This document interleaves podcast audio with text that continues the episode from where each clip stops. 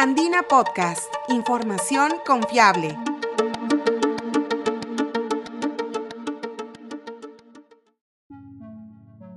Bienvenidos, soy María Fernández, periodista de la agencia Andina. En el Perú, el 13.9% de la población tiene como lengua materna el quechua, reconocido desde 1975 como el idioma oficial del Perú. Los estudiosos lo consideran una lengua vital, pero admiten que hay una falta de interés por seguir revalorizándolo. Si bien existen algunas iniciativas en el país, son los extranjeros los más interesados en aprender nuestra cultura y nuestro idioma originario, así como Sara Jerix, la ingeniera mecánica de raíces peruanas que trabaja en la NASA y con mucho orgullo está aprendiendo y compartiendo el idioma de sus ancestros. De pequeña, Sara visitaba el pueblo de su abuelo materno en Ancash y así escuchó sus primeras palabras en quechua. Siempre fue curiosa y quería aprender todo lo que le rodeaba. Así nació su pasión por las ciencias. Hoy, a sus 31 años, es ingeniera mecánica y forma parte de la histórica misión Mars 2020 Perseverance de la NASA. En este nuevo episodio de Andina Podcast conocerás más de su inspiradora historia.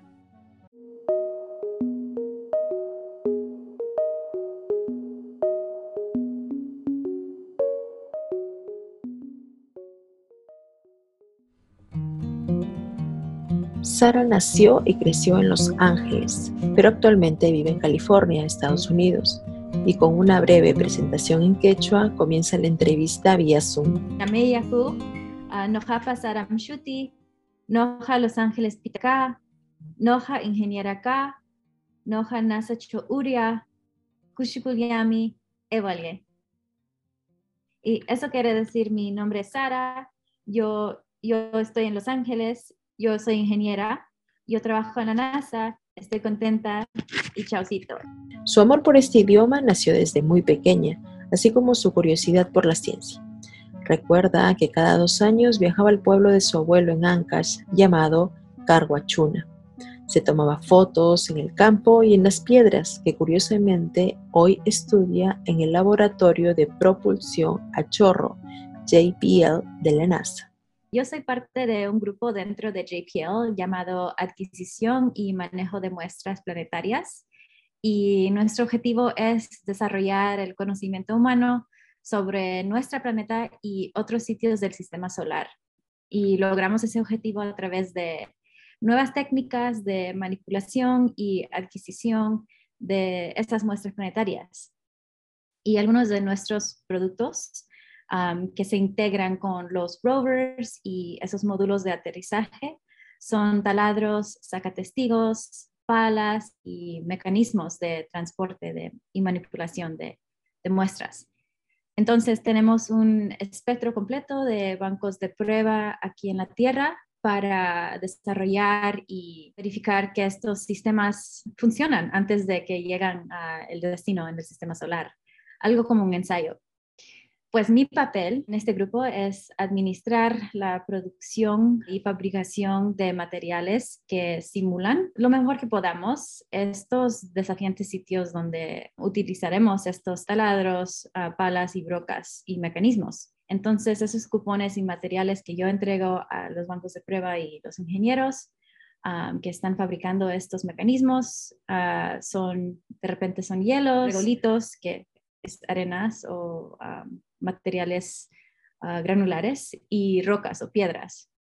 Entonces, mi trabajo requiere conocimiento de ciencia de materiales, geología, química y en, actualmente estoy trabajando en el proyecto Mars 2020, cuyo rover Perseverance acaba de extraer con éxito las primeras muestras de rocas marcianas.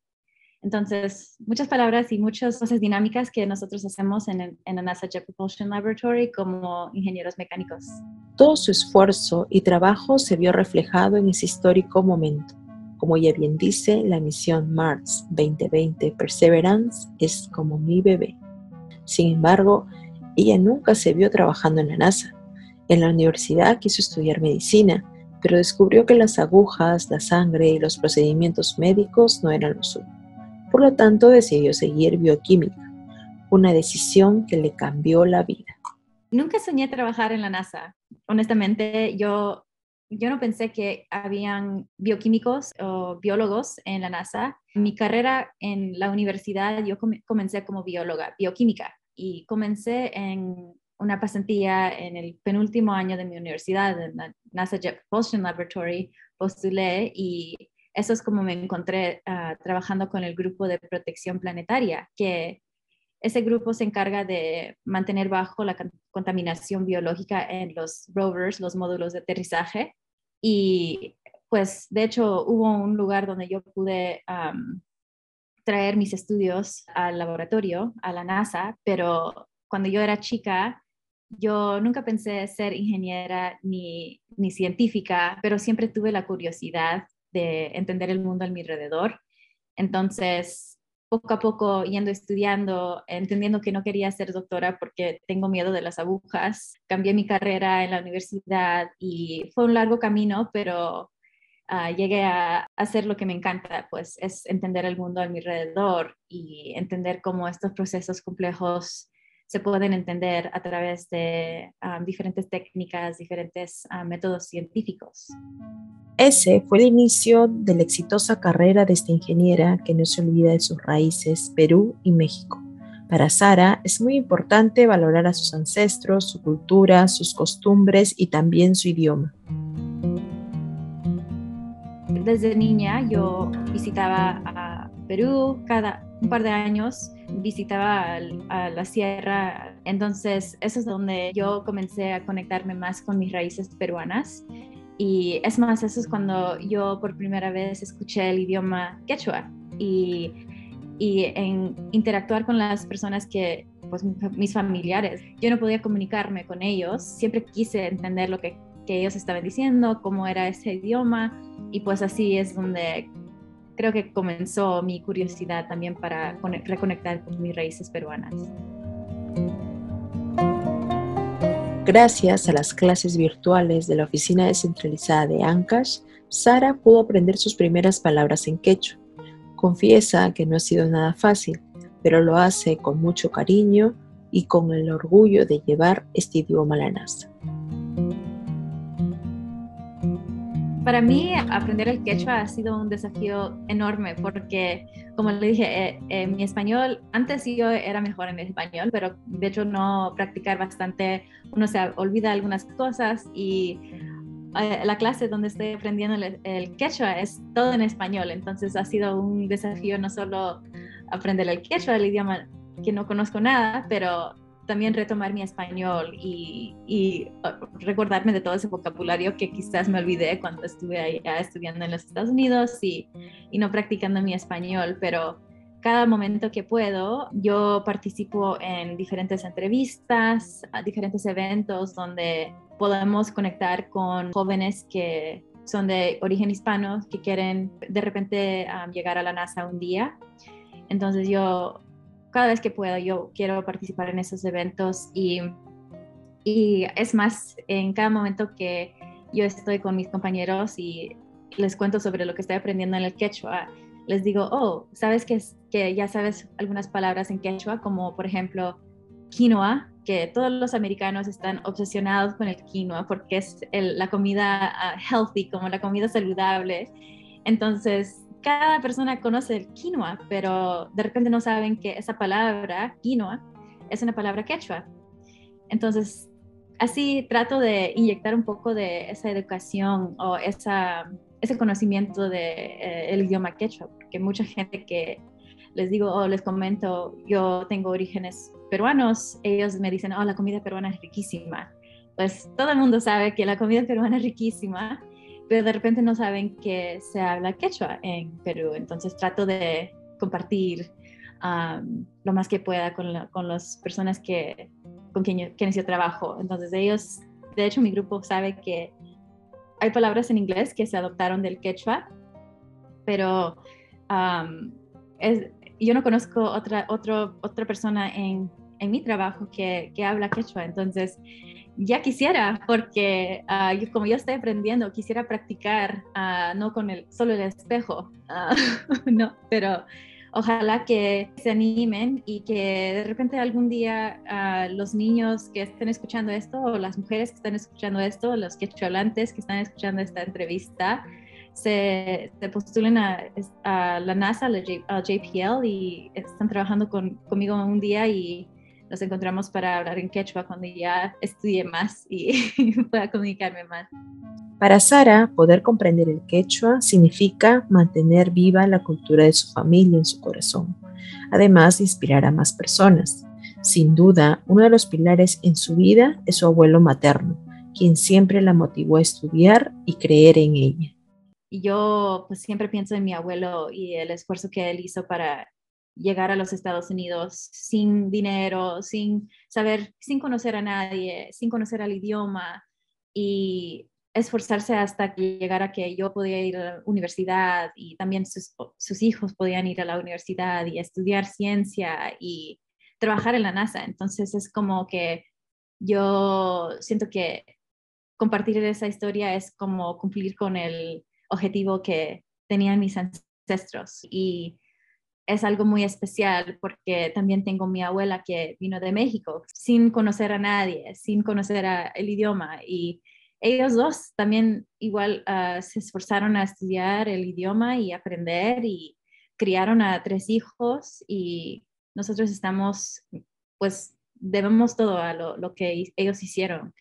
Y poder decirles gracias a través de contar mi historia me hace muy orgullosa.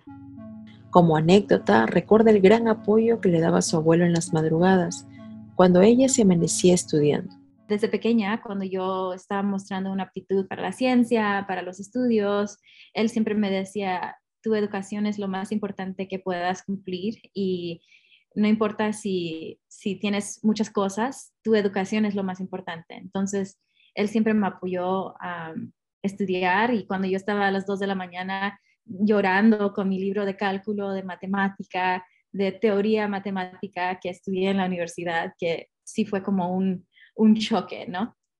Él siempre me decía, no te rindas, está bien, ok, límpiate las lágrimas y sigue estudiando, lo vas a entender, no te, no te preocupes, nomás sigue preguntando preguntas al profesor, a los que te puedan ayudar y, y sigue adelante. Y, es cierto, yo creo que ellos me inspiraron a nunca rendirme y, y, no sé si es una fe en mí que no debería tener, pero me ha ayudado bastante. O sea, estoy aquí por ellos y por lo que me decían, no te rindas, tú lo puedes hacer, los niños no son más, más inteligentes, sigue adelante. Y, y fue muy difícil la universidad y estudiando bioquímica y estudiando matemática, pero ellos me, siempre me, me otorgaron ese fe en mí. Sara es la única científica de su familia, algo que la hace sentir orgullosa pero quiere que sean más. Por eso anima a las niñas a no creer cuando dicen que las mujeres no son buenas para las matemáticas o que las ciencias son un campo muy difícil para seguir. En el grupo donde me encuentro ahora es mayoría mujeres, entonces eso me, parece súper chévere, ¿no? Porque cuando yo estaba viviendo en Perú, esos par de años, yo estaba enseñando el inglés y de hecho yo interactuaba con muchos alumnos que estaban estudiando en la universidad y cada vez que preguntaba, oh, ¿qué estudias? Y eran ingenieros, eran hombres. Y muy pocas veces yo, yo preguntaba, ¿qué estudias? Y ingeniería, y la respuesta era de una mujer. Entonces, yo vi lo mismo cuando yo estaba estudiando en los Estados Unidos, porque esa disciplina está dominada por, por hombres, pero yo estudié en una universidad de mujeres, entonces esa, esa universidad se dedica Mm, bastante a las ciencias. Entonces hay muchas enfermeras, muchas personas que van a ser doctoras, muchas científicas que salen de mi universidad. Entonces eso era una, de las razones que quería estudiar en esa universidad porque apoyan a mujeres en las ciencias. Y cuando salí de la universidad y comencé en JPL, vi que muchos de los ah, alumnos que estaban en los internados también eran mujeres. Entonces, yo creo que los tiempos están cambiando y en este momento mi supervisora, mi manager, yo eh, como líder yo soy mujer, entonces yo tengo un equipo que yo manejo también y me parece súper emocionante y, pues qué chévere que hay mujeres ah, líderes que yo puedo mirar eh, y, ellas me pueden aconsejar y puedo ver mujeres en, los roles donde yo quiero algún día estar. Uno de los sueños de Sara es regresar al Perú. Desde hace 10 años que no lo visita y llegar al pueblo de su abuelo materno, Carguachuna, en Ancash, para así conversar con los niños en las escuelas y decirles en quechua que cualquier persona estudiando y con mucho esfuerzo puede llegar a la NASA algún día quisiera poder comunicarme sobre la ciencia, sobre estos temas de todo lo que estoy contándole de, mi trabajo, de la NASA, de las ciencias, con los quecholantes en persona. You know, quisiera ir al, alcalde donde, donde mi abuelo nació y comunicarme con los niños de, de, en las escuelas ahí en Quechua.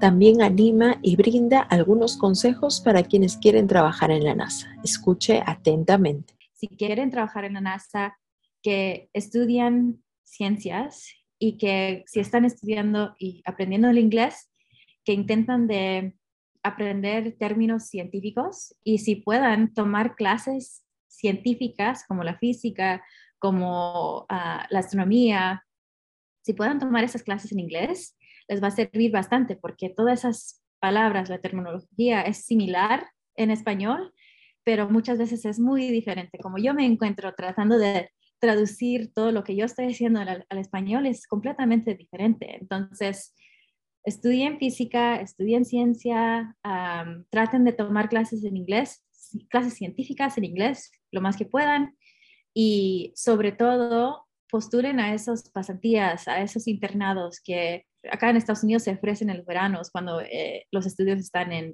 en, un break, ¿no? en un descanso, para trabajar y ver si es que lo que esos, esas industrias como aeronáutica o ingeniería es realidad, realmente lo que quieres hacer, porque muchas veces uno estudia y está sacando buenas notas, estudiando, estudiando, y al llegar al trabajo, como que no encaja mucho con lo que querías o que tenías en tu cabeza. Entonces, intenta trabajar, intenta hacer los internados antes de cumplir tu, con tu titulado de la universidad, para poder ah, probar, ¿no? hacer un taste test, digamos, y, averiguar qué es lo que quieres hacer, porque muchas veces uno dice ingeniería, pero es una industria grande, enorme. Entonces tienes que ver dónde tus deseos encajan en esa industria grande. Finalmente, brindo un mensaje alentador a todas las personas, especialmente a las mujeres que tienen raíces indígenas como ella y que quieren desempeñarse en el campo de las ciencias, ingeniería, tecnología y matemáticas. Bueno, el mensaje que tengo para las mujeres y las personas que quieren estudiar ingeniería, los niños, las niñas, que algún día de repente quieren llegar a la NASA o quieren ser científicas, yo les digo que se esfuerzan bastante y que no, no crean en, en esas leyendas que la matemática o la ciencia o la química es difícil y que las mujeres no pueden porque sí podemos y solo falta estudiar bastante y, esforzarse, esforzarse a pesar de que no sacas las mejores notas, ¿no? Y, yo soy ejemplo de eso. Yo no fui la alumna más, el top de mi clase, pero yo tenía esa fe en mí y yo nunca me rendía. Entonces, llegué hasta la NASA por, por eso, por seguir adelante, por esforzarme. Y yo creo que si tienes la capacidad de estudiar, tienes esa energía de estudiar, hazlo, estudia, tú sí puedes. Y nos vemos en la NASA algún día.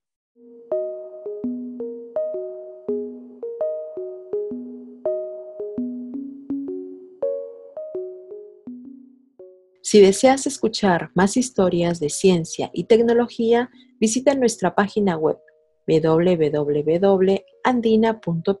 y sigue Andina Podcast en SoundCloud y Spotify. Este podcast fue producido por María Fernández y editado por Quilla Cuba. Gracias por escuchar.